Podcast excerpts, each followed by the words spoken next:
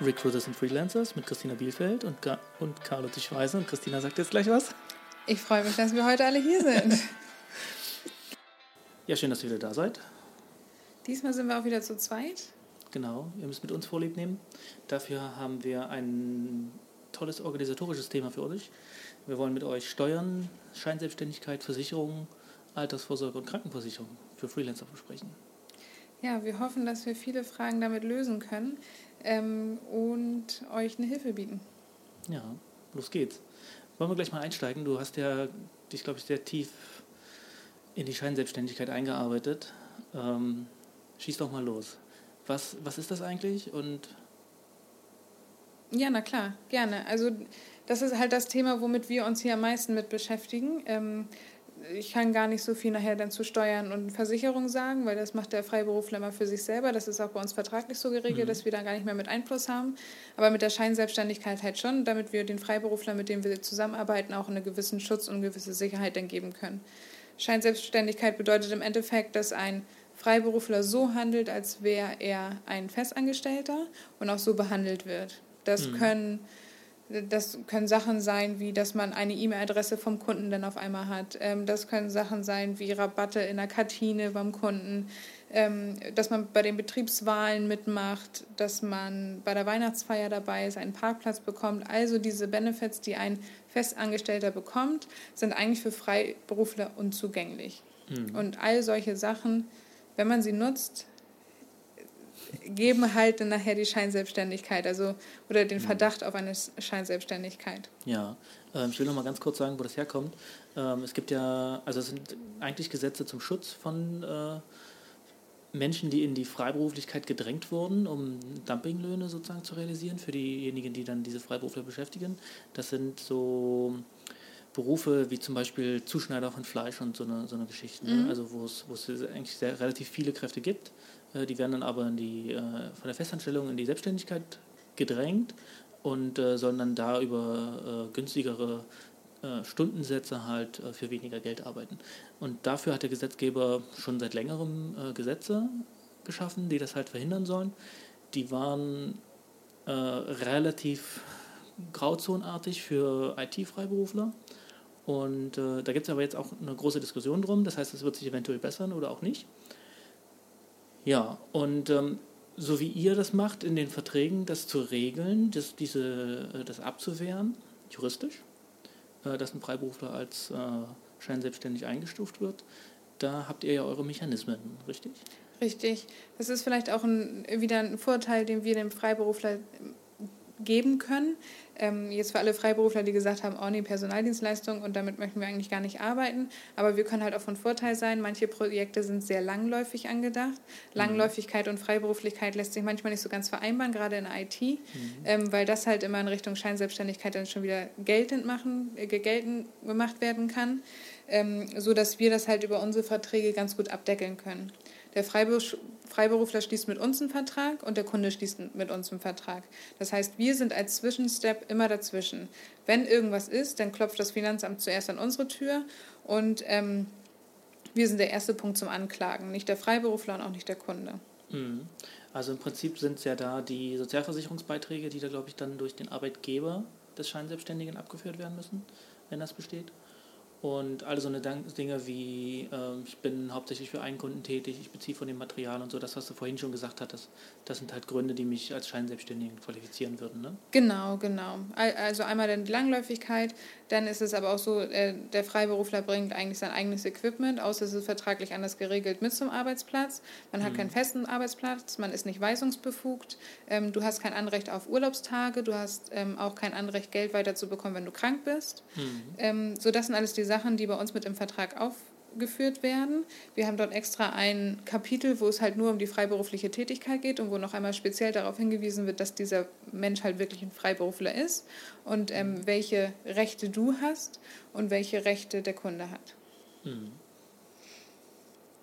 Ähm, da geht es dann halt auch darum, dass dort dann einfach mal sichergestellt ist, wir prüfen die Steuernummer, wir haben ähm, auch die Vorgabe, dass wir ein Minimum-Tagessatz garantieren müssen, weil alles, was drunter fällt, geht dann schon wieder Richtung Mindestlohn vielleicht dann auch und mhm. ähm, dadurch dann halt Gibt es bei euch ein Minimum? Also, also Mindestlohn und ein Freelancer-Tagessatz, die unterscheiden sich ja schon sehr. Ne? Ja, das, das stimmt auch natürlich wieder. Ja, bei uns gibt es ein Minimum. Mhm. Also wenn wir dürfen zum Beispiel eigentlich nicht unter 400 Euro Tagessatz mhm. gehen. Da kommt es natürlich dann an, aus welcher IT-Technologie du bist. Wenn du jetzt IT-Supporter bist, im First-Level-Support, dann kann es ja schon mal sein, dass man da runterfällt denn vom Tagessatz. Da mhm. gibt es dann die Möglichkeit, dass man sich ähm, vom Direktor hier eine Bestätigung holt und dann ist das auch machbar, aber nicht in jedem Fall. Mhm, okay. Gut, da sagt ja sicherlich auch keiner Nein, äh, mehr zu verdienen. Ja, dann gibt es natürlich auch das sogenannte Kettengeschäft, was ja manchmal auch nicht so schön ist.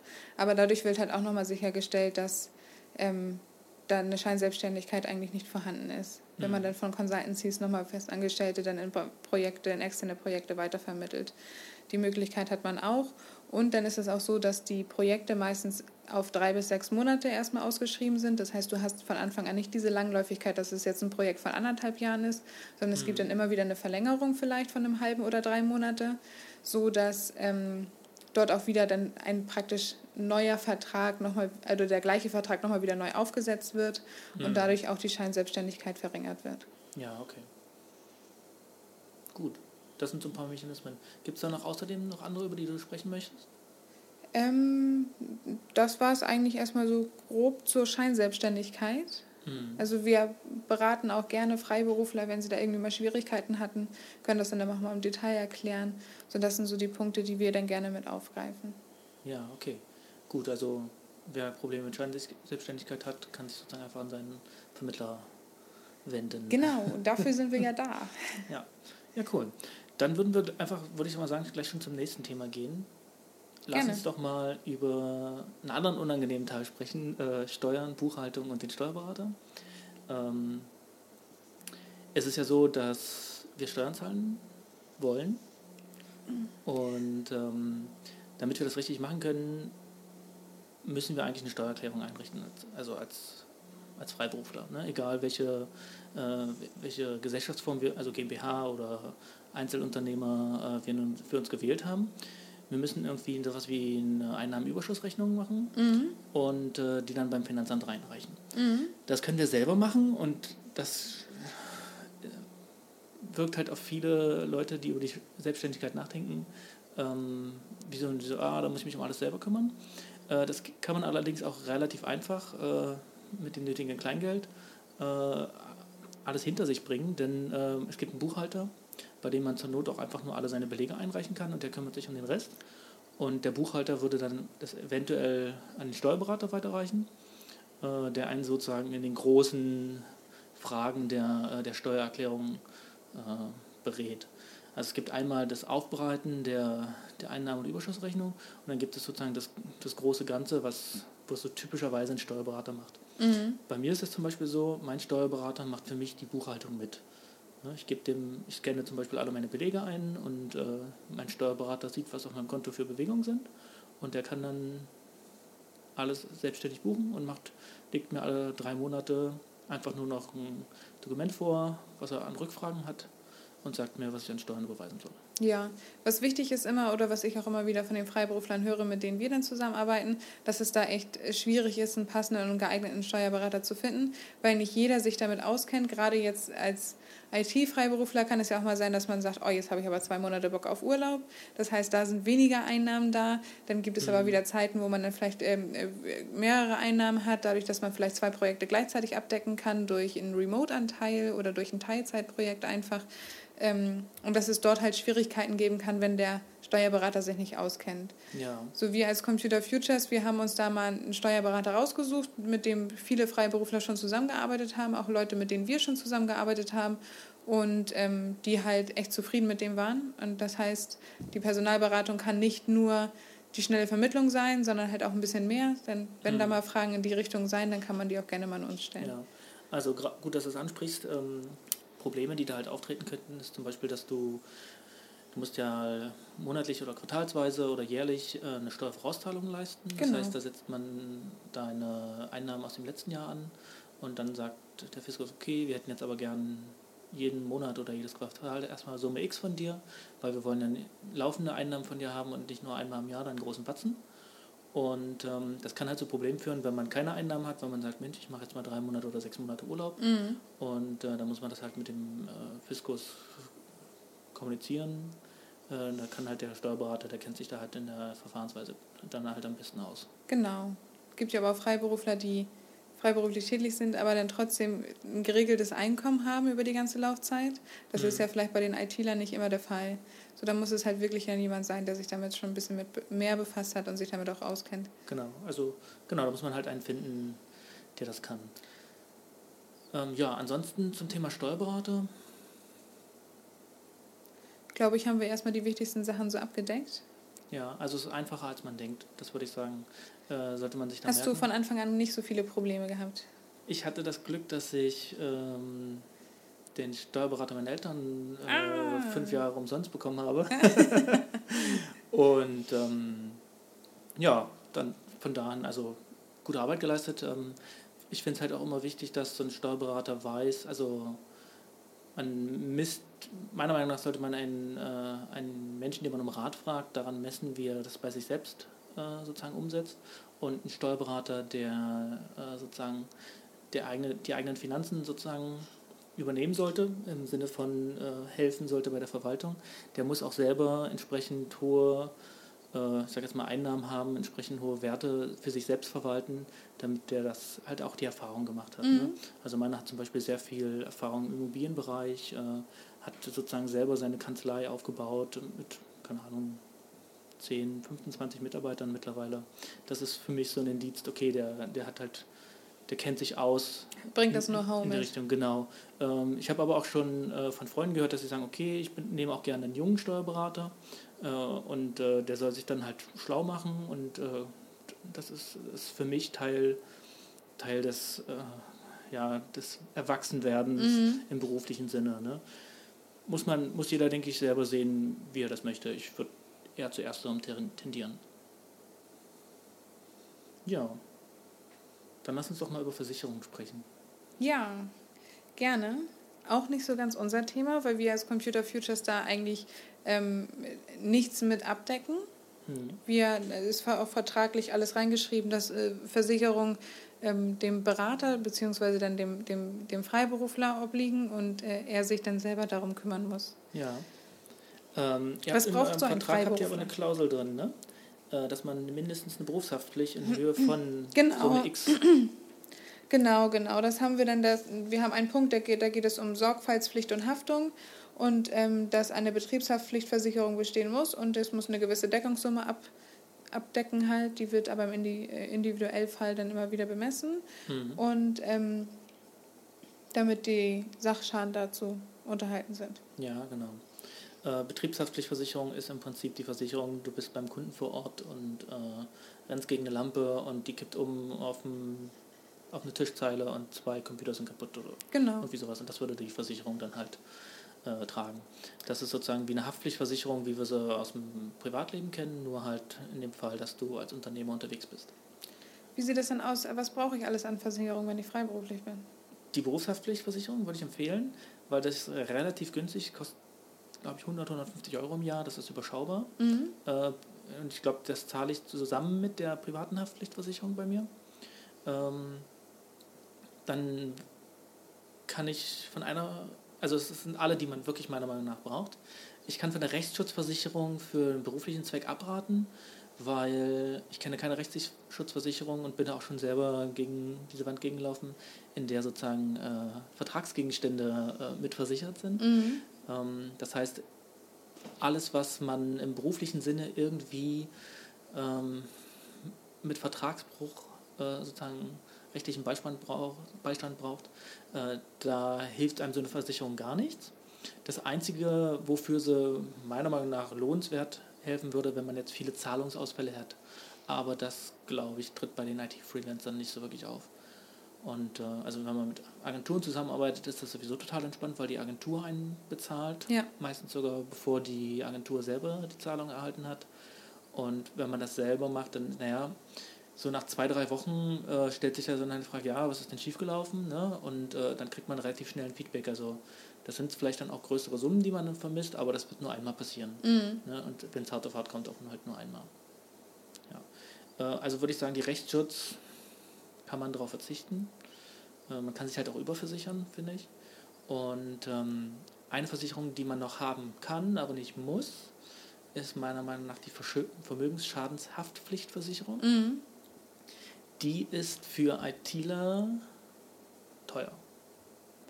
Ähm, da kostet es, also ich hatte mal eine, naja, mit 800 Euro ist man dabei im Jahr. Mhm. Äh, die sichert im Prinzip Schäden ab durch den Code, den man programmiert. Okay. Das heißt, wenn ich jetzt versehentlich äh, ein Virus programmiere und der äh, killt irgendwelche Firmennetzwerke, dann äh, oder macht da irgendwas kaputt und der Kunde sagt, ja, du, du, du, bist aber, ähm, bist aber dafür verantwortlich, dann äh, würde die das versuchen, entweder erst abzuwehren, was halt Versicherung erstmal immer macht, und wenn sie es nicht kann, dann würde sie die Kosten tragen.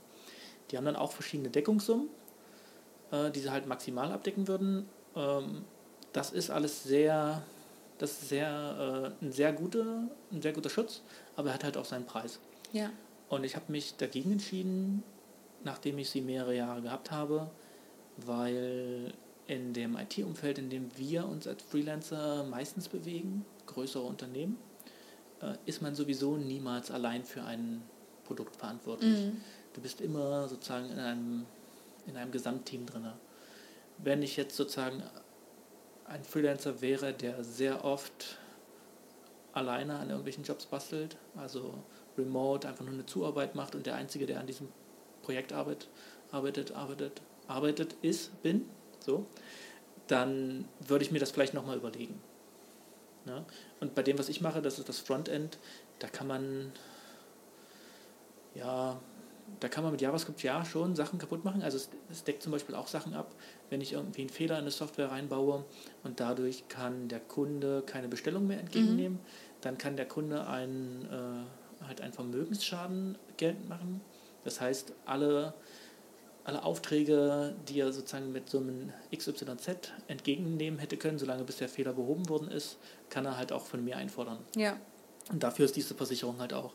Das heißt, man, man muss immer ein bisschen abwägen. Ich Hast finde, du denn mal aus deinem äh, Bekanntenkreis, aus deinem Kollegenkreis die Erfahrung gemacht, dass es da dann wichtig wurde? Die meisten, nee. Also ich sag mal so IT-Freelancing, große Unternehmen ist Vermögensschadenshaftpflicht keine das wäre dann vielleicht Thema. wieder ein Ding, wenn man dann Richtung Startups sich so ein bisschen spezialisiert? Ja, ich würde sagen, wenn man anfängt, irgendwie eine kleine Agentur zu haben oder so und für Endkunden wieder Dinge zu liefern. Mhm. Ja? Und ähm, ich würde das machen, wenn das so ein, so einen kleinen Rahmen hier und da mal eine Internetseite für jemanden basteln. Dafür braucht man es nicht, meiner Meinung nach. Ja. Aber wenn man dann anfängt, Dinge zu bauen, wo halt Business dran hängt. Mhm. Ja, also direkt Abschlüsse und so. Okay. Da, da wäre es dann für empfehlenswert. Ja, ist ein Kann, kein Muss. Ich würde sagen, Berufshaftpflicht ja, Vermögensschadenshaftpflicht vielleicht, Rechtsschutz meiner Meinung nach nein. Okay. Rechtsschutz für alle, alles für Gewerbe, ne? Nicht alles für Selbstständigkeit, nicht für Privat. Die Einschätzung also, hängt nicht davon ab. Ja. Hast du noch Fragen dazu zur Versicherung? Ähm, nee, ich glaube, du hast mir bisher jetzt alle antworten okay. können, beantworten können. Gut, dann würde ich sagen, gehen wir auch zu zwei interessanten anderen Themen weiter, Altersvorsorge und Krankenversicherung. Da bin ich ja als äh, Mitarbeiter eines Unternehmens ganz gut abgedeckt. Ja, das stimmt allerdings. Wie läuft das bei euch Freiberuflern? Ähm, zunächst müssen wir davon ausgehen, dass wir uns als Freiberufler komplett selbst darum kümmern müssen. Wir können, glaube ich, freiwillig der Rentenversicherung beitreten. Mhm. Ähm, darum geht es übrigens auch bei der Scheinselbstständigkeitsgeschichte. Ähm, ja, die klopfen ganz gerne mal an. Wenn, genau, das sind die auch, die den Katalog Ver haben. Wenn der Verdacht nahe liegt. Genau, also das sind die, die mit dem Katalog rumrennen und sagen, hier müssten aber Beiträge entrichtet genau. werden. Ne? Weil die haben natürlich auch ein Interesse daran, viele Beiträge zu sammeln. Und ja, mach, fangen wir einfach mal mit der Krankenversicherung an. Das ist ein relativ überschaubares Thema. Mhm. Ähm, als Unternehmer, Freiberufler oder ähm, halt äh, Geschäftsführer oder sowas, also wenn ich mein eigenes Unternehmen habe, zahle ich Mindest, einen Mindestbeitrag bei den gesetzlichen Krankenversicherungen. Ja, man kann sich ja dann freiwillig gesetzlich versichern lassen genau. oder man geht in die private über. Genau, das sind so die beiden Möglichkeiten. Und dieser Mindestbeitrag liegt so bei 350 Euro ungefähr. Das liegt daran, dass man den Arbeitgeber- und den Arbeitnehmeranteil zugleich trägt. Mhm. Und ähm, private Krankenversicherungen kommen teilweise schon deutlich günstiger daher. Ähm, da würde ich sagen, aber Achtung, ähm, ich würde mir auch mindestens in dem Bereich was holen, weil da kriegt man halt deutlich mehr Leistung dafür. Ja. Das Problem ist mit den, äh, mit den Ge Problemen in Anführungsstrichen, mit den gesetzlichen, obwohl ich das Modell sehr gut finde, ne, dass man halt, äh, jeder leistet seinen Anteil, wer mehr verdient, einen größeren, wer weniger verdient, einen kleineren. Ähm, das Problem ist halt daran, dass man als jemand, der mehr verdient, auch äh, dann halt Ja. deutlich höhere Summen einzahlt, als wenn man in der privaten halt auch eine relativ gute Versicherung hätte. Obwohl das ja dann auch irgendwann gedeckelt ist. Also es gibt ja nachher einen Genau. Maximalbetrag, ähm, der dann nicht mehr zu überschreiten ist. Aber der Maximalbetrag natürlich schon, schon- echt hoch ist. Ich Genau. glaube, der liegt bei 800 irgendwas ungefähr. Ja. Genau, und bis du da mal bei einer äh, gesetzlichen Krankenversicher äh, privaten Krankenversicherung hinkommst, da hast du schon echt einen Ferrari-Tarif. Mhm. Ähm, ja, aber das ist ähm, eine persönliche Entscheidung. Ja, also ich würde mich da nicht nur vom Geld leisten, leiten lassen, insbesondere wenn man in die private wechseln möchte. Ähm, würde ich ruhig einen Tarif nehmen, der ein bisschen mehr hat. Und dann muss, sollte man sich einen äh, freien Versicherungsmakler ähm, sozusagen nehmen. Das ist ein Versicherungsmakler, der nicht an eine gewisse Versicherungsfirma gebunden ist. Also ich würde nicht zur Allianz gehen, ich würde nicht zur, ähm, zur DEVK gehen oder äh, zur Technikerkrankenkasse direkt anrufen, sondern ich würde jemanden nehmen, der wirklich sagen kann, okay, ich vertrete dich mit deinen Interessen und ich habe überhaupt keine eigenen Interessen, äh, dass irgendwelche Versicherer mir extra Provisionen für so und so viele Abschlüsse Mhm. anbieten. Das ist halt relativ wichtig. Und ähm, mit denen kann man dann halt auch befragen nach seiner Krankenversicherung, okay, das sind meine Umstände, was würdest du mir empfehlen? Ist ja auch wieder relativ schwierig, wenn man sich da ähm, freiwillig gesetzlich versichert und dann halt ein unterschiedliches Einkommen hat. Wenn man mal wieder pausiert und ähm, mal wieder dann wieder voll arbeitet, ist es doch bestimmt auch schwer für die Krankenkasse, das nachzuvollziehen Ja, und die das gehen zu vom berechnen. Jahresgehalt gehen, Okay. glaube ich, aus. Also die ne, passiert, glaube ich, einmal im Jahr eine Meldung. Das geht ja nicht nach Quartal, sondern nach Jahr dann. Genau, und dann sind es, glaube ich, irgendwie 15,5 Prozent Okay. oder so. Aber Spezialist bin ich da auch nicht drin. Ähm, ich selber bin vor ein paar Jahren in die äh, private gewechselt. Ganz einfach, weil ich mir einen Tarif mit mehr Leistungen raussuchen wollte als bei, bei einer gesetzlichen Mhm. und halt so viel zahlen wollte, wie ich ungefähr bei einer gesetzlichen. Kriegst du irgendwann Schwierigkeiten, wieder in die gesetzliche zu wechseln, wenn du es Äh, das ist eine musst? sehr gute Frage. Ähm, man sagt, man muss es, also vor 55 sollte man in die gesetzliche wechseln. Äh, das heißt, ähm, es kann manchmal sein, wenn man sich nicht, darauf wollte ich auch noch zu sprechen kommen, vielen Dank, dass du fragst, Mhm. wenn man sich eine private Krankenversicherung aussucht, sollte ein der, so ein freier Makler kann halt sagen, okay, das ist eine, die fängt sehr günstig an, die ist jetzt sehr günstig, aber die wird in 30, 40 Jahren, wird diese Versicherung sehr teuer werden, das heißt, die werden ihre Beiträge haben. Das, äh, da geht es immer so um die, die Versicherung hat ja so einen Pool an Versicherten Mhm. und dieser Pool an Versicherten muss die Ausgaben, die dieser Pool an Versicherten hat, decken. Und deswegen sind die meisten Versicherungen, die empfehlenswert sind, VVAGs, glaube ich, Versicherungsvermögen, irgendwie sowas. Mhm. Das heißt, ähm, die sind keine, die Aktionäre sind die Versicherten selbst und es gibt keine Aktionäre, die dann noch daran Geld verdienen wollen an dieser Krankenversicherung. Ja, also zum Beispiel, wenn ich eine Krankenversicherung der Allianz habe, möchte die Allianz aber bitte auch gerne Geld mit dieser Versicherung, also mit dem Verkauf dieser Versicherung verdienen. Auch ein Stück vom Kuchen abhaben. Genau. Ähm, und das heißt, dass, äh, dass sehr wenige sozusagen, die versuchen, die Kosten zu drücken ne, und die Einnahmen zu maximieren, ganz klar. Ja. Äh, deswegen würde ich auch eine Versicherung halt in diesen, aber das, in, in diesen Bereichen empfehlen. Aber das kann einem der Versicherungsmakler, äh, den man dann hoffentlich findet und der das gut kann, der kann das einem auch sehr gut erklären und äh, das dann viel besser differenzieren als ich. Mhm. Alles klar. Ja? Und man muss, äh, wenn man in die gesetzliche zurück will, nur so viel, wenn die dann sehr teuer wird, muss man davon maximal 55 sein oder 54 und äh, muss sich dann fest anstellen lassen. Okay. Das heißt, äh, man muss dann ein Arbeitnehmerverhältnis eingehen, damit man wieder in die gesetzliche zurückwechseln darf. Ist aktueller Stand. Ja. Wie das dann allerdings in 30 Jahren ist, ist dann eine Frage, weil da wird ja auch sich mal auch umgebaut. viel geändert haben Genau. bis dahin. Genau. Ja, kommen wir zum anderen Thema, Altersvorsorge. Noch schwieriger. Äh, wie sieht das eigentlich bei Angestellten? Sieht das ja so aus, man zahlt in die Rentenkasse ein, Genau. hat vielleicht dann irgendwas wie die Riester-Rente oder so. Ne? Das wäre ja, das wären dann auch wieder Sachen, die man dann extra dazu macht. Wir haben halt äh, durch unsere normalen Verträge zahlen wir in die normale gesetzliche Rentenversicherung ein. Ähm, manche Unternehmen haben das, dass man noch eine betriebliche Altersvorsorge mit dazu bucht, nach einer mhm. bestimmten Betriebsangehörigkeit oder wie auch immer das dann jeweils definiert ist. Das obliegt ja den Unternehmen an sich selber. Ähm, und dann kann man natürlich, wie auch, glaube ich, jeder andere Mensch, egal in welchem Verhältnis man jetzt arbeitet, sich noch zusätzlich dann mit versichern, mit abdecken, durch Lebensversicherung zum Beispiel. Ja, genau. Ähm, bis auf das letzte trifft für den Freelancer alles andere nicht zu. Ja. ähm, da muss man halt dann selber für seine Altersvorsorge äh, aufkommen. Und das geht eigentlich auch relativ gut als Freelancer, muss ich sagen, weil man verdient natürlich auch entsprechend mehr.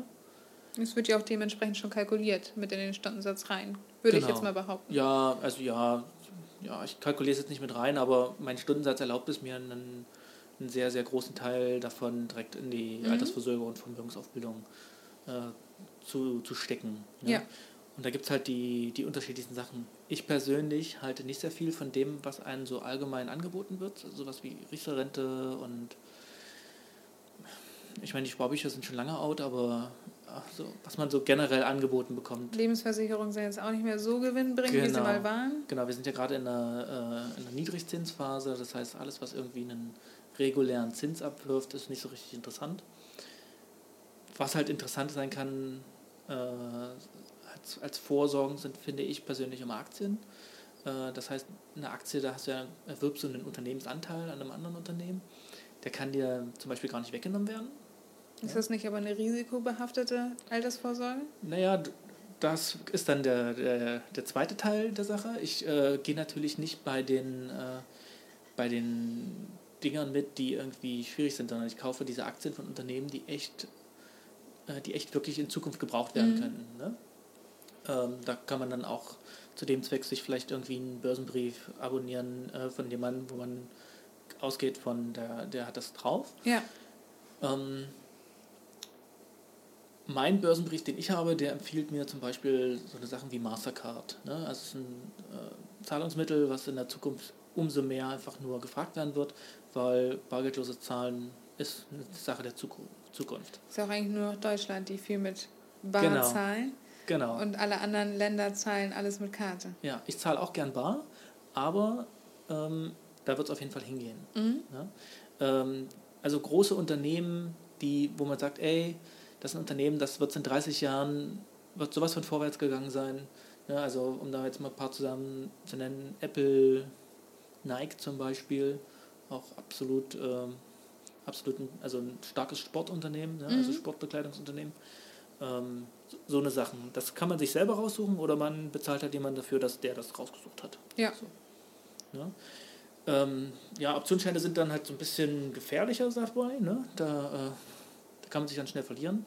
Äh, da muss man halt wissen, welche Balance zwischen Risiko und äh, Gewinn man gern haben möchte. Ne?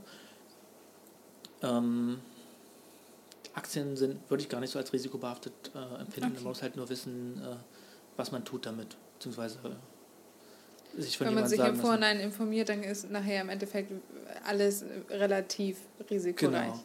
Genau. Ähm, wenn man das als Altersvorsorge betreibt, dann macht man das meiner Meinung nach auch nicht, dass man immer so hinterher ist, jeden Tag auf die Aktienkurse guckt und hm, verkaufe ich heute, verkaufe ich heute nicht, sondern es ist eine langfristige Sache. Man entscheidet sich äh, für ein Unternehmen, was man sagt, okay, das läuft hier mit dem Unternehmen scheinbar, da will ich dabei sein. Und dann kauft man das und dann lässt man das halt liegen. Mhm. Ja?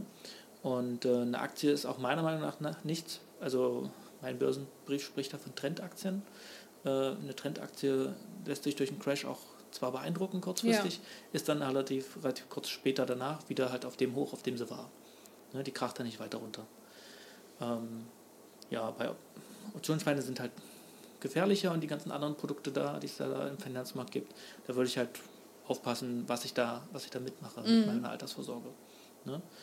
Ähm, ansonsten gibt es halt noch so Dinge wie, sagen wir mal, das klassischste Immobilien. Ähm, dann sagen wir nochmal werden wir gleich drüber sprechen, kurz, wollte ich sagen. Ähm, und dann zum Beispiel auch Edelmetalle zum Beispiel. Ne? Edelmetalle, finde ich, sind ein sehr guter Wertspeicher für schlechte Zeiten. Ähm, ja, sind halt im Moment meiner Meinung nach relativ teuer, dadurch, dass das Geld so wenig wert ist. Ja. ja.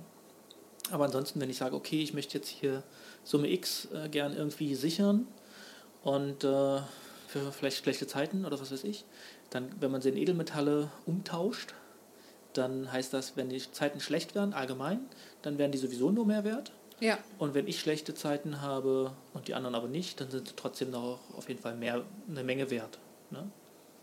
Je nach, also je nachdem dann. Ja, ähm, Immobilien, da habe ich eigentlich nur zu sagen, das ist ein großes Thema, da muss man sich Immobilien zu besitzen, das ist Einarbeitungszeit. Das hält sich auch so ein bisschen die Woge. Also ich, ich glaube, es, es ist gar nicht schlecht als Altersvorsorge. Mhm. Ähm, wenn du dann aber gleich nicht nur ein Objekt besitzt, sondern vielleicht drei oder vier, dass mhm. sich da dann halt das auch so ein bisschen ausgleichen kann, weil Immobilien, egal wie alt sie sind, irgendwas fällt immer an. Genau. Und dann ist die Frage, wie sich das dann rentiert. Genau. Ähm, da will ich halt den ganz groben Unterschied, also ganz klaren Unterschied machen. Eine selbstbewohnte Immobilie ist keine Altersvorsorge für mich. Nee. Nee, weil die generiert sozusagen kein Einkommen. Ja.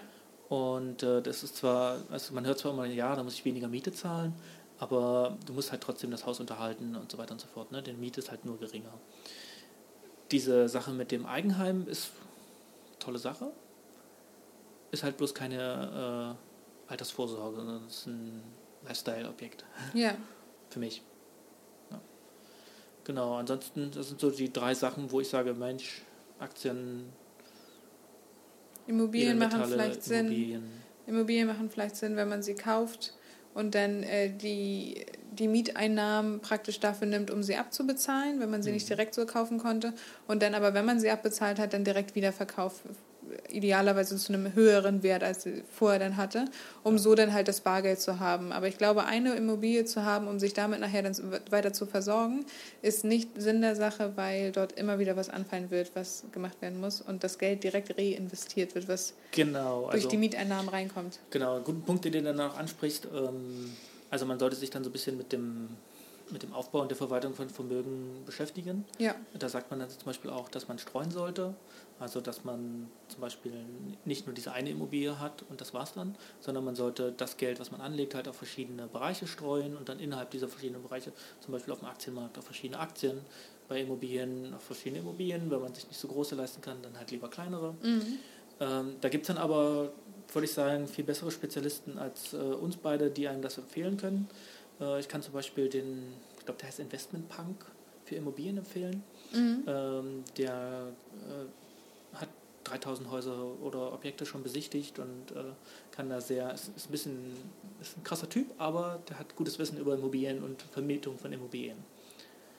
Wer da auch immer ein Ansprechpartner ist, ist auf jeden Fall der Steuerberater. Genau. Den kann man auch immer fragen, wie es aussieht mit Investitionen, die man tätigen möchte oder vorhat zu tätigen, was Sinn macht und was keinen Sinn macht. Genau, und mit dem sollte man auf jeden Fall auch absprechen, wenn man irgendwie größere Summen äh, ausgibt. Ne? Mhm. Also für egal was. Also vielleicht ein Auto, damit würde ich anfangen. Ne? Also alles, was so über 5, 6, 7, 8.000 Euro kostet, sollte man mit dem Steuerberater absprechen, weil der hat natürlich dann auch im Blick, wie soll das abgesetzt werden, sagt dann einem, worauf man achten soll. Äh, und es ist gut, den damit als Berater einzubeziehen. Genau. Ja. Was auch noch ganz wichtig ist äh, zum Thema Steuern, das habe ich vorhin vergessen, viele Freiberufler sehe ich ganz oft, die, man kommt ja, als Angestellter ist es ja so, ich arbeite, dann zahle ich Steuern und den, auf den Rest kriege ich auf mein Konto überwiesen. Mhm. Als Freiberufler und äh, Unternehmen ist es so, ich, ich arbeite, kriege Geld auf mein Konto, äh, kann dann Sachen einkaufen und dann zahle ich Steuern. Also ein bisschen anders als, ein bisschen verdreht als beim, äh, als beim Festangestellten. Dadurch passiert es oft, dass man wenn man es nicht im Blick hat, mehr ausgibt, als man eigentlich hat, weil die Summe auf dem Konto ist natürlich höher, als die man das eigene Geld ist. Ähm, da sollte man sich dann, je nachdem, was man, äh, was man verdient äh, und welche Kosten man hat, die man absetzen kann, dann mit seinem Steuerberater in Verbindung setzen und fragen, Mensch, okay, das verdiene ich, so viel gebe ich aus, sag mir mal bitte, wie viel Steuern ich auf den Rest zahlen muss, äh, dass man sozusagen da entsprechende Rücklagen bilden kann, mhm. äh, wenn halt noch nicht alles durch die Vorauszahlungen abgedeckt wird. Ja. Ne, das ist, äh, und dann kommt es halt, dass dann eine Nachzahlung und eine Vorauszahlung kommen und dann heißt es vom Finanzamt, ja, zahlen wir bitte 10, 20, 25.000 Euro jetzt. Ne? Und das ist halt so eine große Falle. Das heißt, Geld auf meinem Konto ist nicht unbedingt mein Geld. Immer darauf achten. Immer darauf achten als Freiberufler. Ja, ich glaube, dann sind wir relativ durch. Wie sieht es bei dir aus? Ja, ich glaube schon. Das war eine schnelle Folge. Ja. Das kennen wir gar nicht von uns beiden. Aber ich hoffe, es sind alle Fragen soweit erstmal abgedeckt worden. Wenn noch irgendwas ist, dann könnt ihr euch natürlich bei uns melden. Kontaktdaten habt ihr ja, dann informieren wir uns gerne nochmal und geben da weiteren Input. Aber sonst wünschen wir euch noch einen schönen Abend. Genau. Und ein schönes Wochenende. Bis dahin. Ciao. Schön, dass du wieder dabei warst. Weitere Informationen zum Podcast findest du auf ludwigweise.de. Unsere Titelmusik ist von bensound.com. Danke dafür und bis demnächst.